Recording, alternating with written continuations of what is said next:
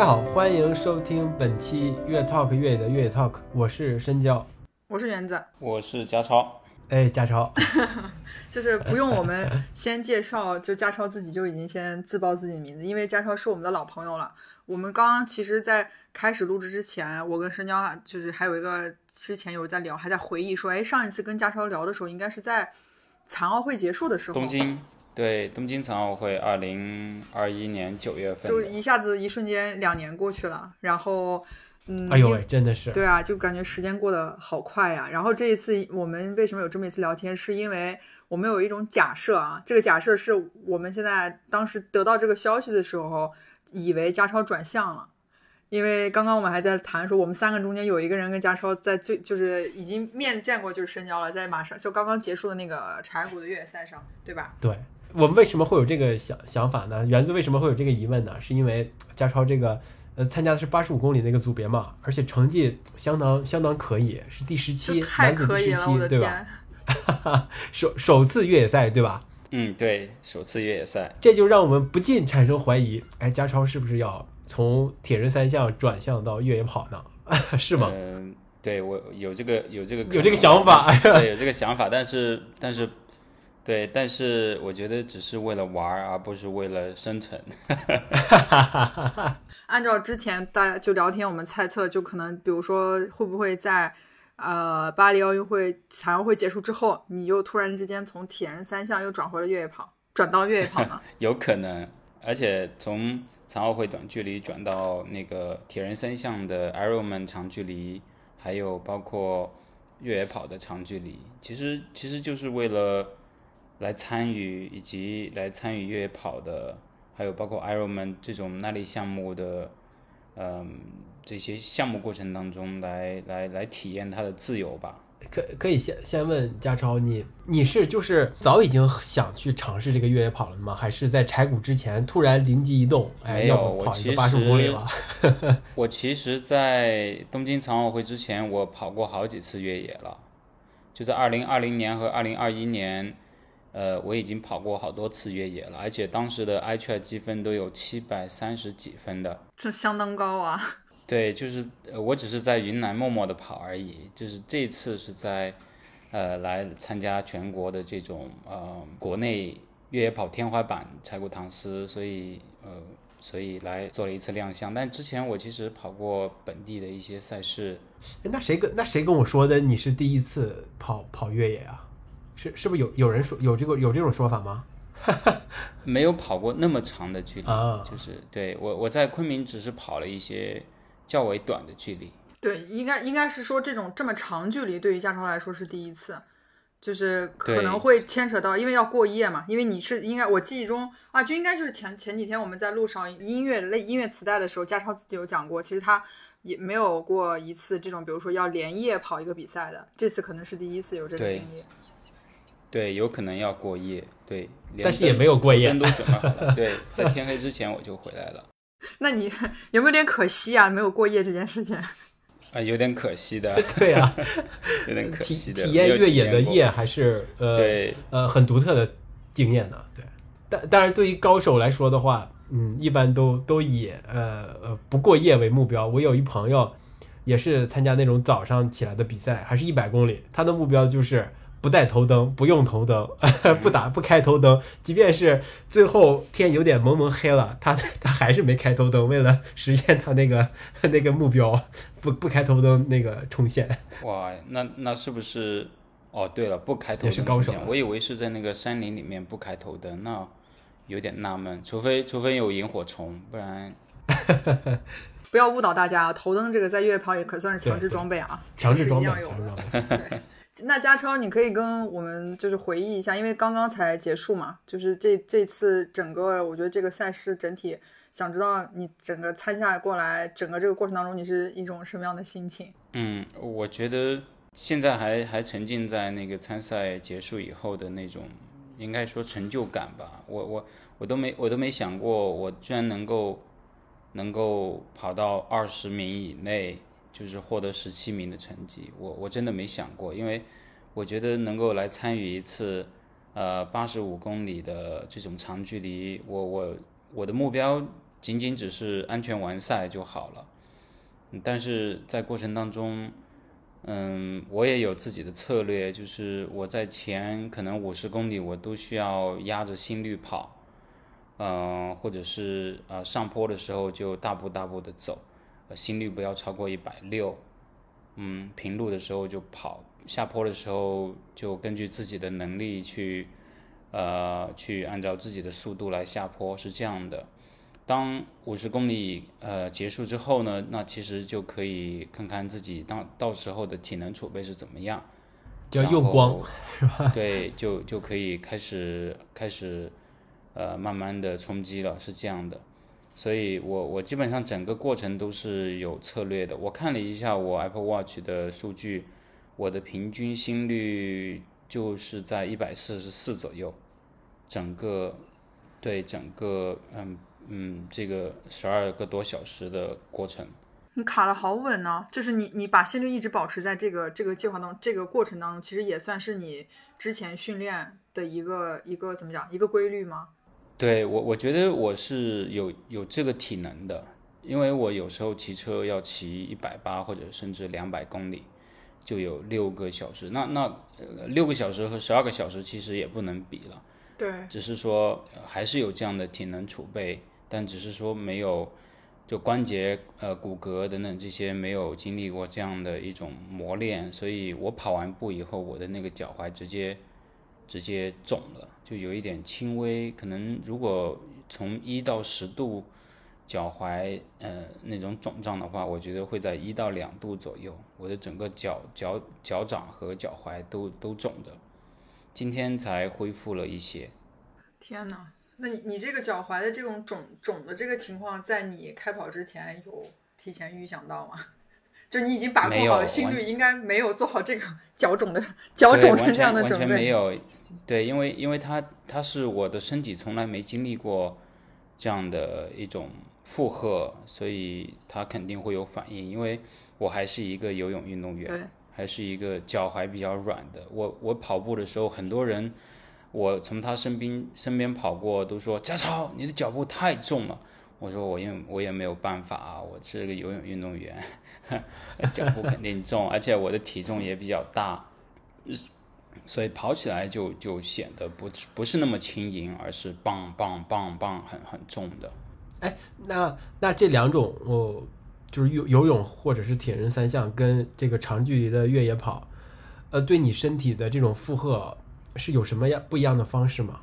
长距离跑，因为它一直是腿在动嘛，然后上身手只是有时候用那那个登山杖来支撑的，但是铁人三项游泳是更多的靠手，呃腰部和大腿。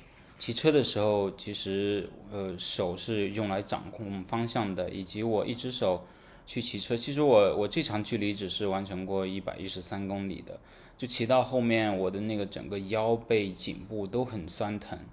就一只手在支撑自行车的时候，其实还是有一点不平衡的，所以会会掉速，会会有非常非常不舒服。那跑步其实就两个腿一直在动嘛，所以身体基本上还是会比较平衡。呃所以他们的运动运动模式完全不同，然后呃，它给身体的反馈也是完全完全不同的。呃，因为你之前是有过越野跑经验的，所以对这种嗯对身体的负荷模式应该有一定的认识的，但是只不过是没有参加过这种超长距离的，就像八十米这种的。那你在肯定是有一些呃有一些预想吧、预设吧，会自己会身体会有一些特别大的压力，是会做一些特别的准备吗？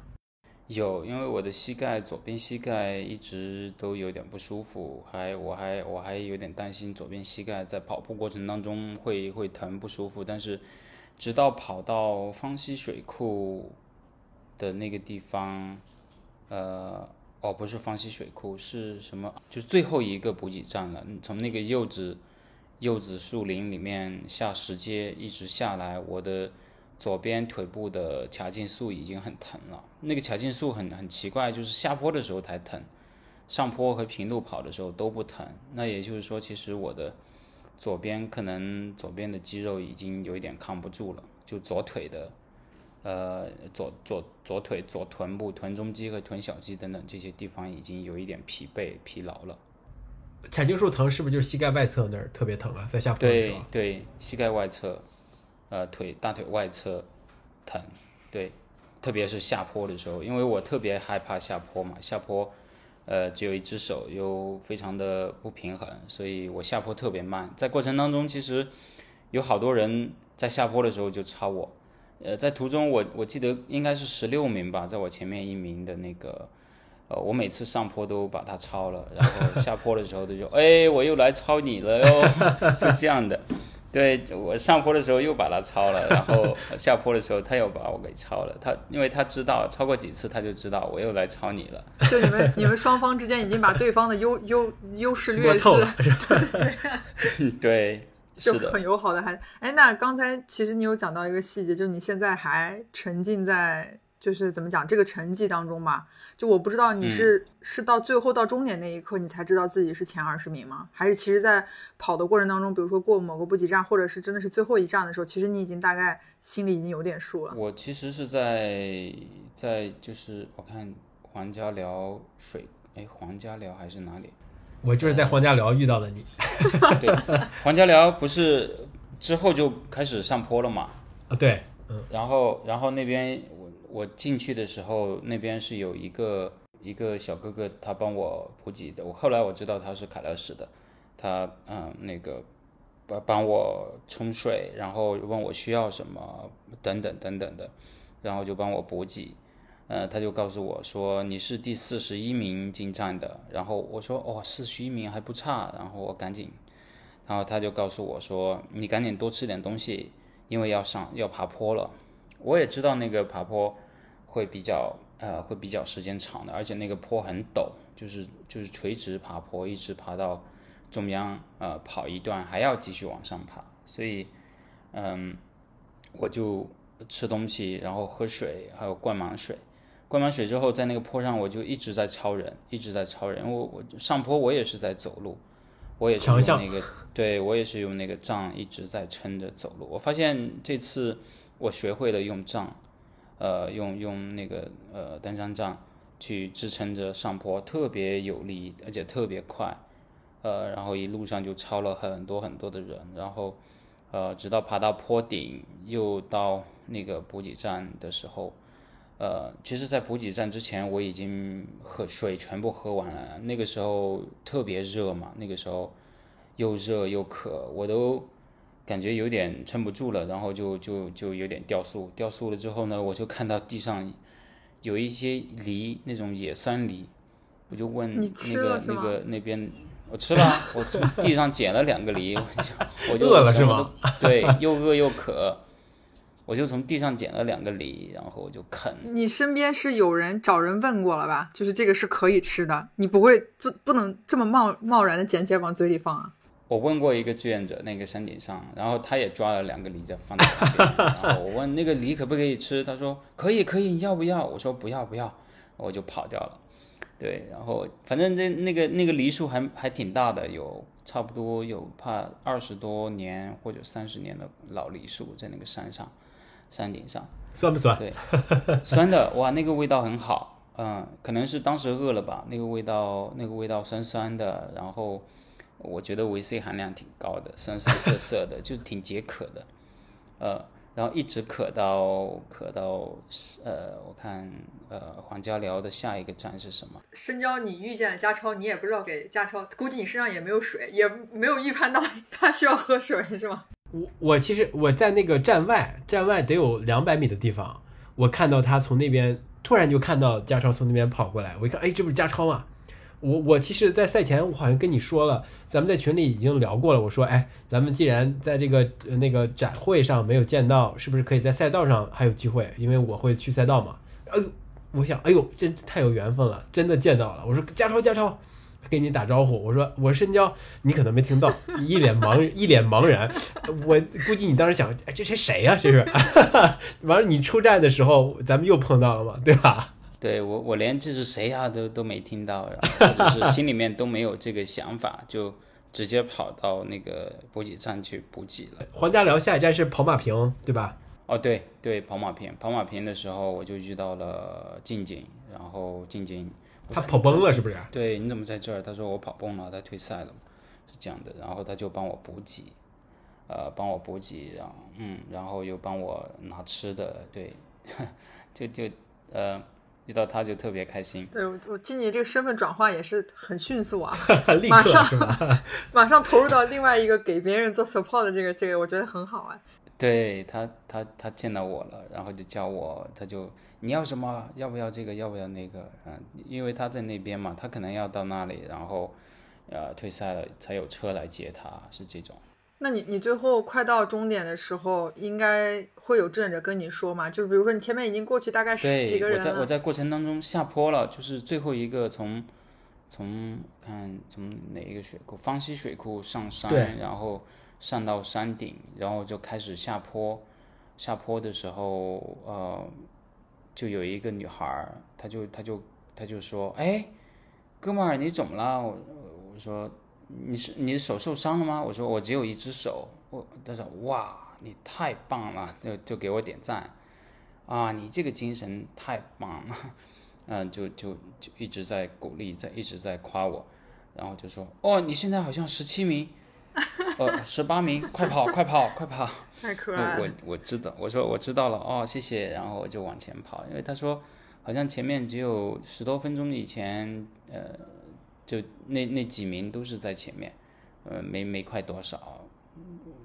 对，我就我当时我就知道了，哦，我的名次已经追到了第前二十了对吧？对，前二十了，是这种。我仍然还不确定，因为因为呃，我我不知道，我不知道是不是真的，或者是或者是他他是根据他的他的了感觉解，他的对他的 他的推理去去 告诉我。推理 推理出你第十八名，那那他也是推理能力蛮强啊。对对，因为他是可能是五十五嘛，然后路上他看到了八十五公里组的人一个、两个、三个、四个这样跑过去，所以就按照推理，我是这么对是这么说的，呃，才知道自己的名次是这样的。应该是我记得是不是从米山浪到方溪水库有一个巨大的下坡，哦，是吧对，？全程下坡，这你又说你对下坡还是蛮恐惧，的。下坡我蛮恐惧的，对我又恐惧又害怕，对，又恐惧又害怕，因为我还摔了两跤，还好没摔得太太太太严重。嗯，有些地方甚至很陡，陡到我一边要拿着那个手杖，一边要拉着旁边的绳子，他们都有绳子了。那个绳子快速下降的时候，我的手都快磨出那种烟来了，有点像牛仔那种西部牛仔他套马的那种唰冒烟的那种感觉，当然是脑补出来的，但并没有啊。但是我的手一下子就拉的很很烫，我你刚刚在形容的时候，其实我那个画面感，就脑海中还是那个画面感很强的。对，所以脑补脑补这个画面。其实我听下来，我感觉你真的并没有把柴谷这场比赛当做像你说就是来玩的，就你你做了相当充足的，还是很严肃对呀、你很很严肃的在训练，应该之前就有很严肃的在训练吧？没有，我之前我跟我跟我跟教练说了，我说教练我要去参加八十，我要去跑越野是吧？八对八十五公里的越野跑，他说 what？然后他他他的表达是我没听错吧？你要去跑，然后他又再问我一次，Are you sure？我说 yes，然后他就给我安排训练计划了。在这之前，我最远的一次训练低心率训练，我是跑过四十三公里。后来我我回到上海，我想跑五十三公里，但是我跑到三十六的时候我就跑崩了，我就不想跑了，我就骑着车回去了。因为上海没有坡嘛，就是跑那个平路，跑平路跑五分五分半六分的配速，我的心率都达到了一百四十五、一百五左右，就是哇，我感觉怎么心率那么高？后来我发现哇，原来是太热了，因为跑到下午一点多的时候，那个太阳直射着，然后心率很高，就又热又难跑。后来我就哎不跑了，我骑车回去了。就是这样的，没其实没有做太多的一个准备，只是说心理上，心理上做太这样的一个准备，而且之前在参加韶音的活动也也也跟云岩桥聊过，他也给我了一些建议，他说这种长距离你一定不能快，前面不能快，不能被那些带节奏，一定要保持一个自己的一个一个配速，跑得慢无所谓，就是跑你跑到当你把差不多一半距离或者是呃百分之六十五七十的呃距离跑完之后，你再看身体状态，那个时候你就可以超人了。结果我觉得我按照他告诉我的对这种策略，我就因为之前也没有过这样的一种一种实践嘛，但这一次真的实践到了他告诉我的这种方法，所以说一路超人，一直超，一直超的过程当中，其实是一个不断增加信心的过程。我也在呃这个过程当中，呃去去在平路的时候我就颠颠起来，因为有时候确实太累了，确实太不想跑了，应该说是能量都跑完了，能量跑光了，我身上带的那些能量胶全部吃完了。呃，但是我一遇到平路的时候，我就颠颠颠颠颠颠着跑，颠着跑，跑着跑着跑着又又跑起来了。就是我能进站能吃的东西我就吃，能补能补给的就补。我我觉得是当跑到六十公里的时候，呃，就是可可能会到达一个一个瓶颈或者是一个一个坎，那个那个时候是最想放弃的，或者是最最不想跑的，但是呃还是重新。颠起来，就像就像挂一档一样的，先把一档挂进去，慢慢跑跑跑跑跑，然后，呃，在在等食物消化了以后，然后能量又来了，又开始挂二档等等，是这样一个一个一个一个过程的。那嘉超，你成绩出来之后有跟教练第一时间分享吗？就他对于当时的 surprise 有也会更 surprise 吗？对，我告诉他了，然后他说啊，他祝贺我，congratulations。啊，然后啊，呃，you finished that in one piece，是这种，就是这其实挺担心我完不了的，或者是什么啊，但是我还是完成了。反正过程当中我从来都没想过要放弃，我只是想着哇，一路超人，我可以做到，我可以做到。但是我在想，我以前去跑五十公里的时候，我那时候的想法跟现在完全不一样。那个时候的想法，跑到三十五公里、四十公里的时候。可能是因为脚太疼了吧，然后就想哇，那些跑一百公里的是怎么跑的？那些腿是什么腿啊？对，然后这一次自己就报了八十五公里，我就觉得嗯，这是一次新的挑战。我也我我我去我来到了那个之前想象不到的一个地方了。怎么讲？你你你终于体验到你对于那个这都是什么腿？然后你现在自己的腿已经感受到跑完八十五公里是什么腿了，对吗？这是这是馒头腿，就对我来说，就肿的跟小朋友的脚一样。待会儿我发给你们看。那那佳佳超，你刚才说你在这个比赛的过程当中，其实遇到了一些意外的情况，例如，呃，能量胶吃完了。那还有一些什么其是其他的是超出你设想或预想的情况发生吗？呃，还有还有，我我进补给站的时候，我会吃那些像。像能量棒啊、蛋白棒啊那些东西嘛，包括香蕉啊，我想吃什么的时候我就抓一些，然后嗯嗯能量棒我就放在包包里面以备不时之需。我就想着肯定呃很疲惫的时候一定是没有体能了，而不是而不是自己跑不动了。那我要一直补给，一直补给，一直补给是这样的。而且我的肠胃也需要培养吧，或者是去锻炼，因为。特别是在方溪水库结束之后上坡的那一段当中，我差点中暑了，我就觉得头晕了，因为那一段太热了，下午两点多，然后那个那个土路上一一一路的弯弯折折的，又没有树荫，嗯，又很热，所以那个时候其实真的是想放弃，或者是呃，或者是最艰难的时候。嗯，但是还是一路上走，然后自己给自己吹风吧，就是往脸上吹风。那咋吹呀？那个不是吹气的时候往脸上吹往上吹吧，那种就 吹自己头发是吗？那种吹自己头发是，对，有点像李铁啊，李铁吹头发那种。啊，对，就是吹自己头发，然后呃，吹吹吹，一直吹，然后反正还是还是坚持。对，其他其他没有什么，就是。就是一直一直坚持，反正能跑能能坚持就坚持，然后，呃，然后就呃爬爬完一个坡又爬一个坡，嗯等等的，就是一进站的时候，反正那个水和和电解质，包括呃那个嗯，椰子水一定补足，因为椰子水它有电解质也强，然后还有香蕉等等，这些都是电解质。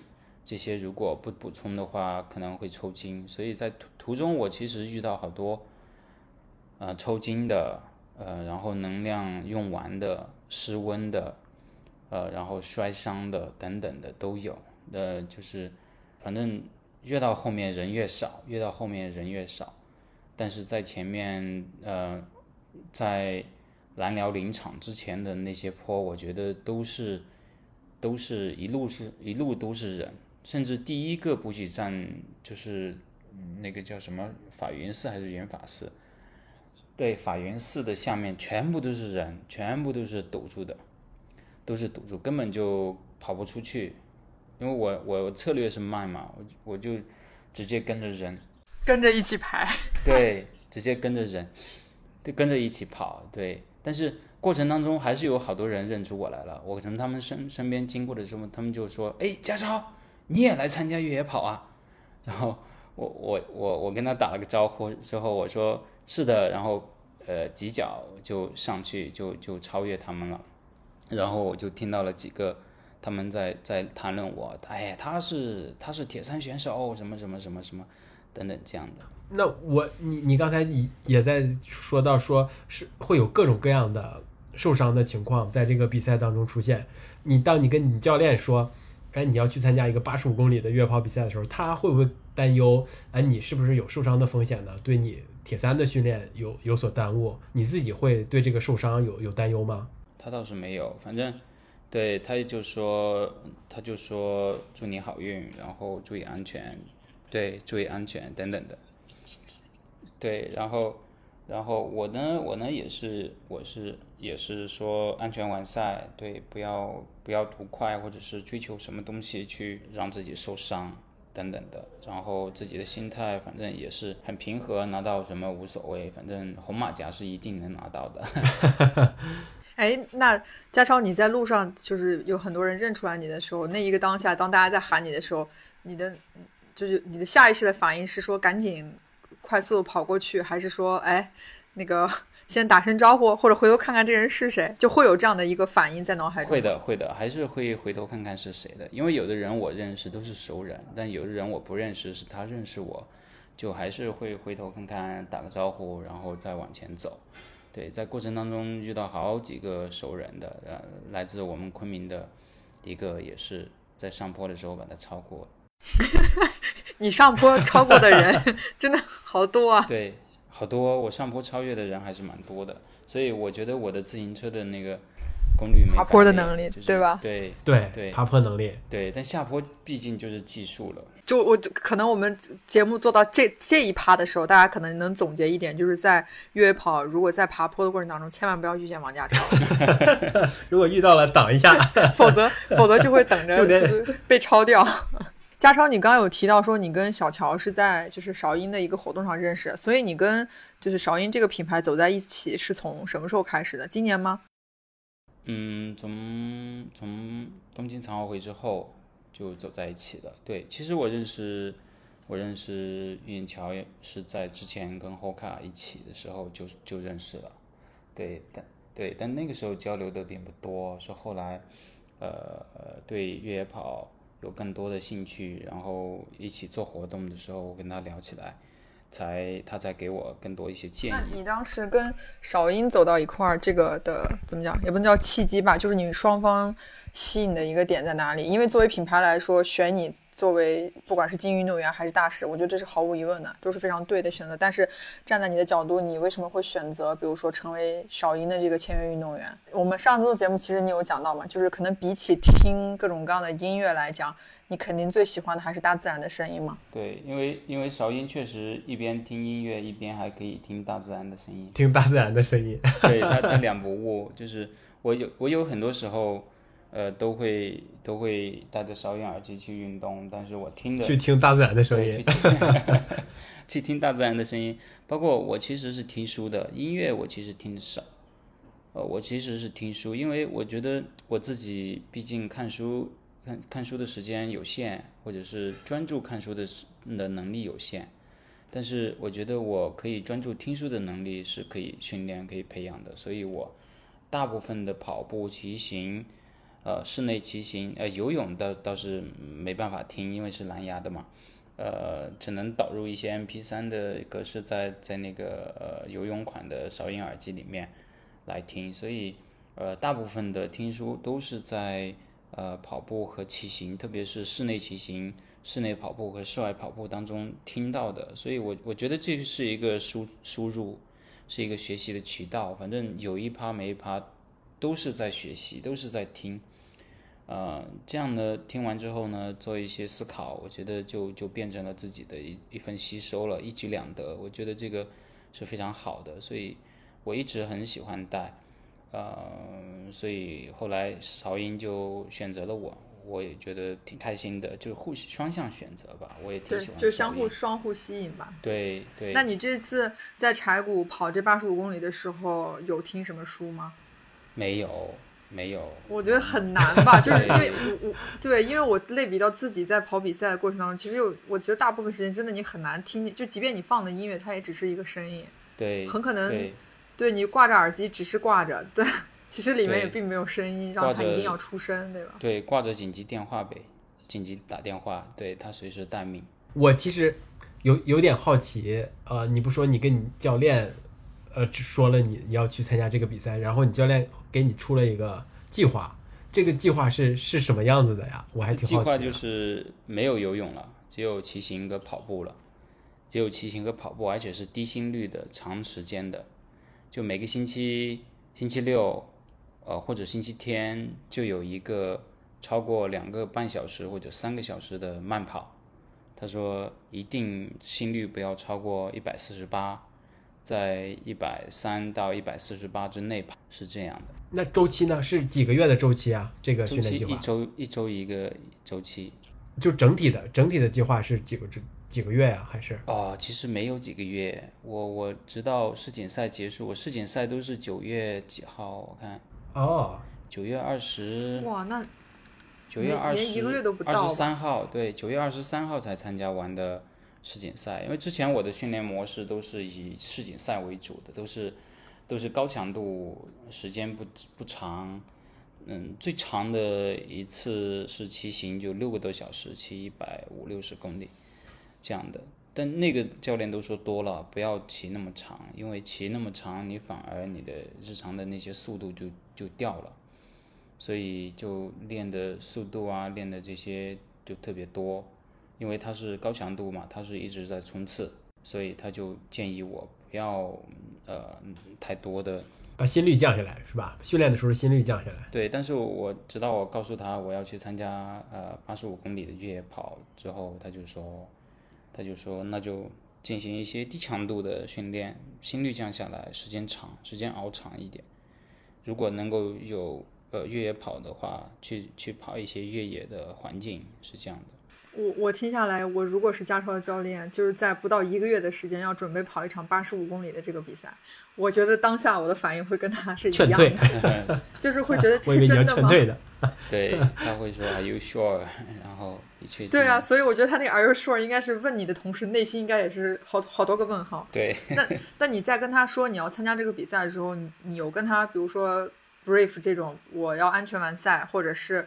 大概一个什么样的预期给他吗？还是说你只跟他讲我我要这周去参加，就某一个时间段要去参加一场越野赛？嗯，也倒没有，就只是跟他说了我要去参加一场越野赛，然后他帮我安排安排训练计划，其他的没有了，就是没有太多的交代。然后他也他也他也只是说祝你好运，然后安全完赛等等的，take care，注意安全。祝你好运，这个太搞笑了。没有，人家就他，我相信教练肯定是很很认真的在讲，就是祝你好运这件事情。教练的话，教练的话其实很少，但是教练很多时候都是灯点个赞，然后了解了之后就登点个赞。对，了解是吧？根据你的需求给你出训练计划。教练话不多，他不会像其他教练一样的，又是嘱咐，又是安排，又是什么的。对他，他很对，很酷，然后呃话不多。对，应该是人狠话不多的那种。对，好教练。可能可能家超内心应该会在想说，哎，就就这么结束了吗？一个赞就就就问了，Are you sure？没有别的嘱咐或者一些其他的 comments 再给了吗？然后教练可能转头就已经再去跟你做计划了。对，他就说低心率，然后慢跑，就就没有了。那个呃，其实那个柴谷的很有名的一个部分是他。呃，冲向终点之前是在那个紫阳街嘛，那个街很窄，然后是一个很繁华的景区，然后人特别多，呃，会辟出一个很窄的路让选手通过，所以那个气氛是不是非常非常好的？我不知道你你感受过这种气氛吗？就是人贴人，可能观众都能摸到你那种。感受到，我能感受到，确实，其实，在电视里面看到其他人冲线和自己去冲线完全不同。在电视里面看到其他人冲线很燃，但是在自己去冲线的时候，当你从那种人群当中穿过，人家会挡到你的时候，其实内心当中是你会有点生气的。你为什么挡我？对，但是对，或者是 或者是有一点呃，要要要远远的就叫让开让开。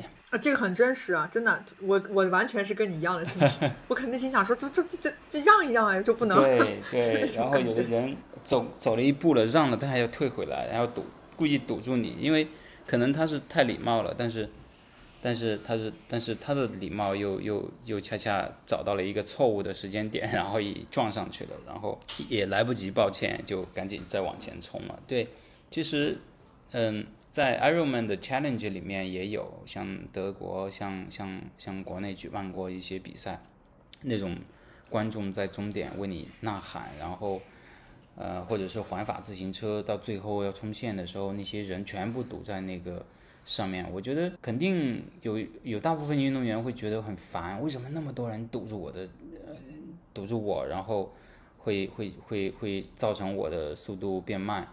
呃，但是当你重新，嗯，重新回归到一个观众或者是一个一个，呃呃观摩者的时候，你会觉得哇，气氛太好了，然后很多人都在迎接迎接选手的到来，然后他们一直都在呃关注那个选手，那种气氛是很难得的，所以我觉得这是一种不同的角度，呃呃的一种一种兑换吧。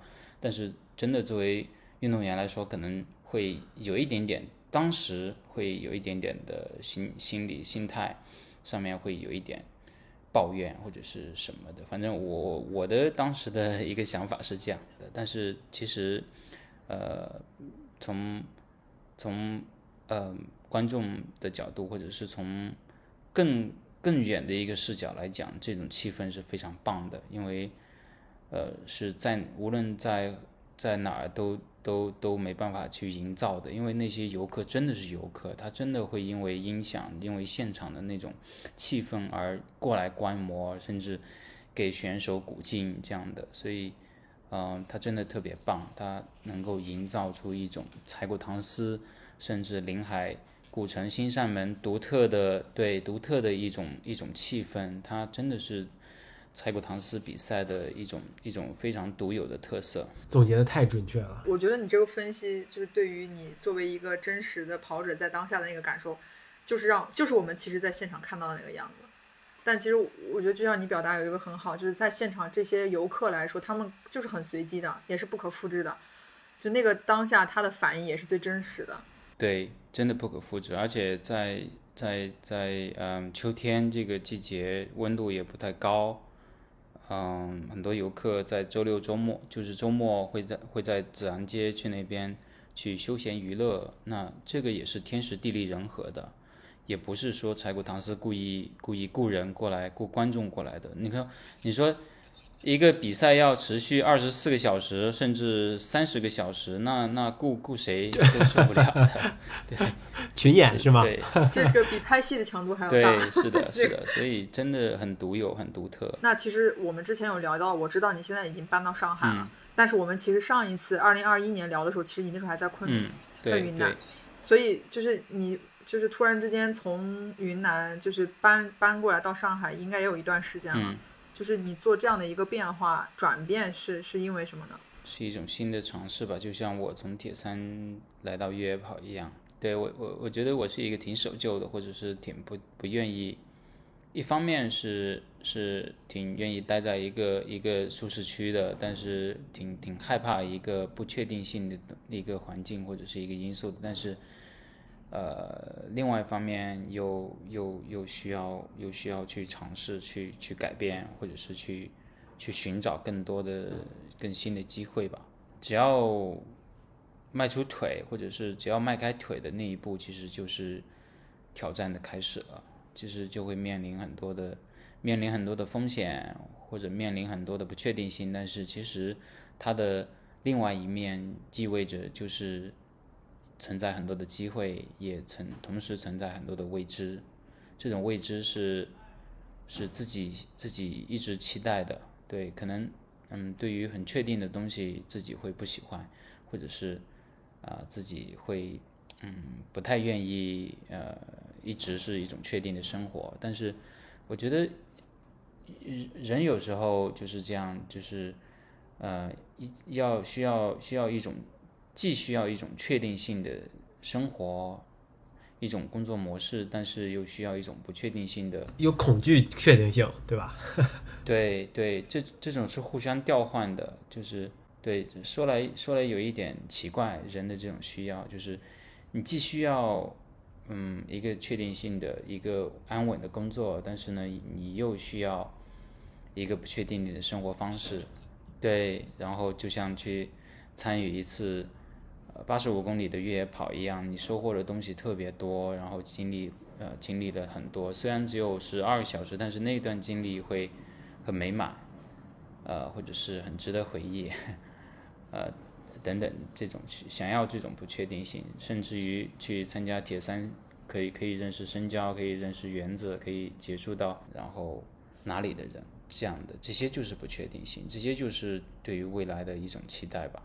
嗯，那嘉超，你搬到上海是有没有一些什么新的体验呢？那你搬到了上海之后，对你备战奥运会这个呃铁三的训练是否有一定的帮助，正向的一些帮助呢？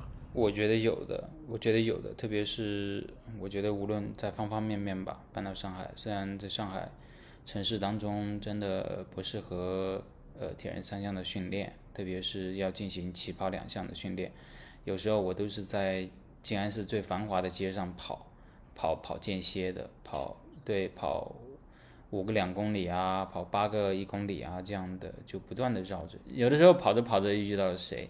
就在呃嘉里中心旁边，反正同仁路上。呃，虽然这样，但是我觉得其他方面，呃，包括资源啊、人啊，还有啊，能够接触到的这些，都是在昆明接触不到的。新鲜感很足啊！包括对于我一直支持我参加残奥会的那家体能康复中心 TC，还有。很多的我能接触到的优秀的人，我都觉得能够在上海就是立即出门就可以见到他们。但是如果在昆明呢，可能就没有那么那么那么现实。就如果要来见他，要来见他们的话，可能要花很多的时间，包括接触到厉害的冥想大师或者是优秀的瑜伽老师等等。因为我觉得人一定要一定要呃发展的宽，就要就要去接触不同的东西。呃，一定不能够特别窄，嗯，因为每个层面厉害的人都在上海嘛，所以就就很能轻轻容易的，很轻松就能接触到他们。听下来，呃，你搬到上海，虽然训练层面上可能会带来一点小小的麻烦，但是在拓宽对自己的认识啊，或者是这些呃认识更多的人这方面，是相当有帮助的。对个人的发展，包括个人的思维吧，就是可能就像站在山谷里的思维和站在山顶的思维完全不一样的这种这种感受。我我那那你准备的怎么样了呢？你对明年的呃奥运会是呃现在进入到一个什么样的一个准备周期？你是终于问出你这个问题了是吗？对呀，我其实一直在准备。我一直在准备，但是由于很多东西都不是自己能掌控的，包括外在因素，包括对手的情况，包括嗯，包括很多嗯管理机构等等的，所以不是对，不是特别的呃能够受自己掌控的。所以我不知道，就是真的不知道。但是我唯一能做的就是尽人事听天命。就竞技层面的是吧？对，竞技层面的还是全力以赴的在准备。对，但是条件层面的或者是外在层面的，那就没办法，就只能真的就尽人事听天命，呃，只能够只能够去做好最好的自己，啊、当然也做最坏的打算。有点悲壮，有点这么笨，你知道，他之前也是这以以前我记得上一次去聊也，他也是这样的。对，加上这这就是可能对你你的能力或者是你的魅力吧，就是在任何消极的情况下，会做好一些嗯不太不太好的准备吧，思想上的准备，但是在呃你能掌控的方面，你还是在全力以赴在做。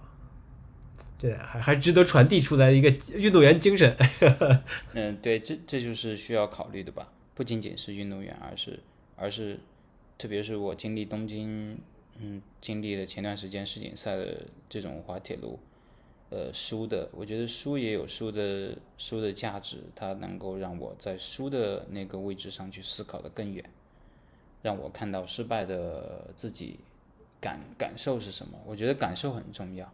对我对我来说启发很大的朋友，每次都会问我 How you feeling，就是你的感受是什么？我觉得感受真的非常重要，没有人能替代感受，但是只有自己能够去亲身感受，包括赢的感受、输的感受、疲惫的感受、跑了八十五公里的感受，从第四名掉到了第十二名的感受等等，这些感受都能够为自己带来一个一个调整的叫什么参考。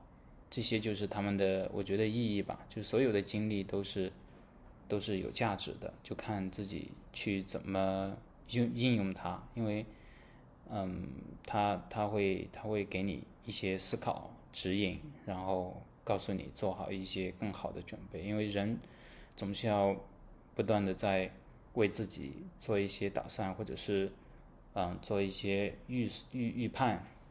嗯，以免能够走得更稳，而不是踏空了。我只是单纯好奇啊，就是当有人比如说问你这种 How is your feeling 这种感受的时候，你会呃愿意去分享，就是当下不管是赢也好，输也好，就是开心也好，沮丧也好，是你想要去分享这个状况，还是说其实有时候你也不太想要去讲太多自己内心的感受，可能把它放在心里是更多选择的一种方式。嗯，其实我会的，我挺我我我挺愿意分享的，无论是输或者赢，无论是沮丧还是还是还是什么的，就是我挺愿意分享，因为当别人在问我 How you feeling 的时候，其实我也在问我自己 How you feeling，就是其实就是我的精神和身体在对话了，就是 How you feeling，然后我的身体可能它就会开始做出反应了，然后它是什么感觉，我其实就。就感知到了，是这种。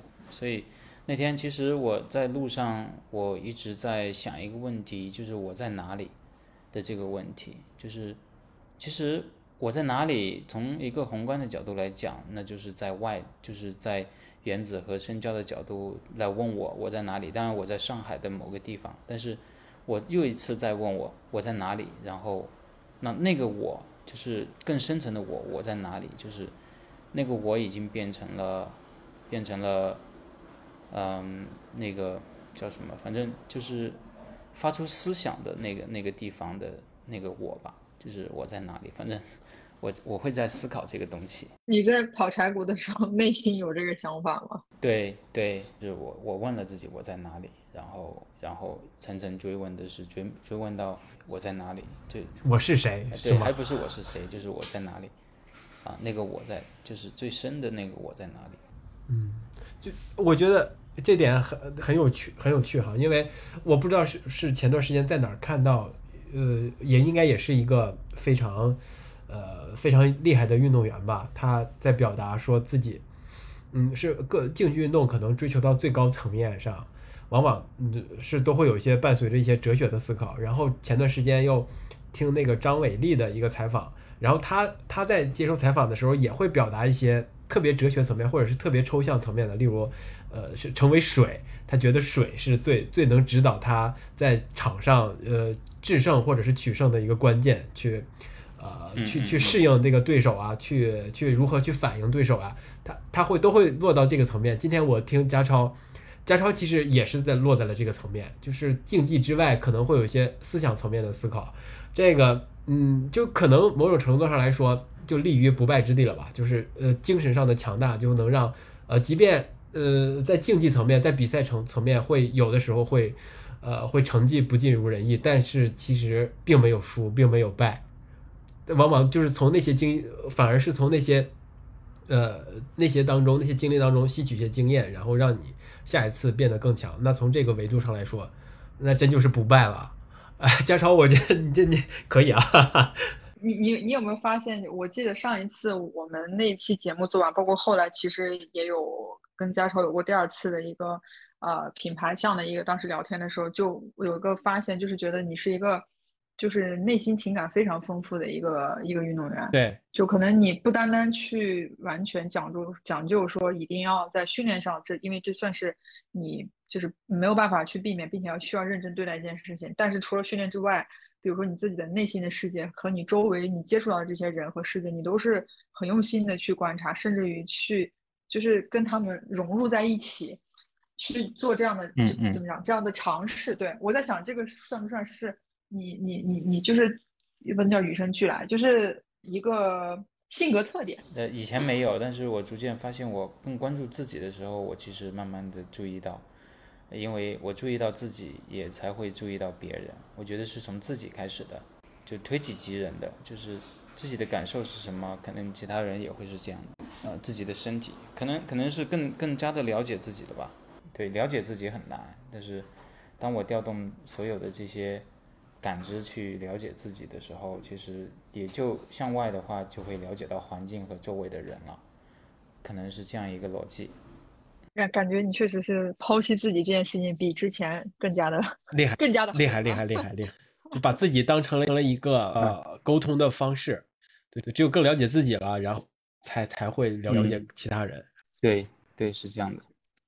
就是我觉得这就是怎么讲，我们做播客对于我们来讲最大的一个魅力吧。你看，同样的人，时隔两年之后，我们又在一起在聊聊天，对，就大家人还是一样人，但是这么长时间，然后或多或少都会有一些很多地方的一些变化，而且这些变化都是很好的变化，我觉得是一个很感人的事情啊我。相信原则和深交也肯定有，对，也肯定有。只是今天我是主角，你们采访挖掘的是我。没有，跟你跟你坦白说了，没没啥长进，我没啥长进啊，园子有，就是他听完你说的，他可能会觉得他没有任何的长进。因为我确实，呃，这个，呃，确实很非常有启发，就是尤其是你最后说的那个，你只有更了解了自己吧，才可能会更了解其他人，更理解其他人吧。这确实一个一个，呃，很很有可行性的一个方法。反正今天的聊天我觉得很开心。开心，非常开心。对，虽然到现嗯在还是没有网友见面，起码我没有跟你网友见面过，但是还是感觉这个还是很熟悉的。对，真的是很熟悉。呃，两自从两年多前我们聊过天之后，就仿佛已经是好朋友了。我你知道，在那个黄家聊见到你的时候，我相当之激动啊，你知道吗？赶紧掏出手机，但是你在我眼前一晃而过，只拍到了一个背影，而且我还是把焦距调了一下才拍到背影，要不然其实都是变成一个小点了。那再次感谢家超。能够来我们节目跟我们分享这么多，对这么多想法和这么多故事。嗯，也感谢深交和原子，那这期节目就到这里，我们下期再见，拜拜。下期再见，拜拜。拜拜。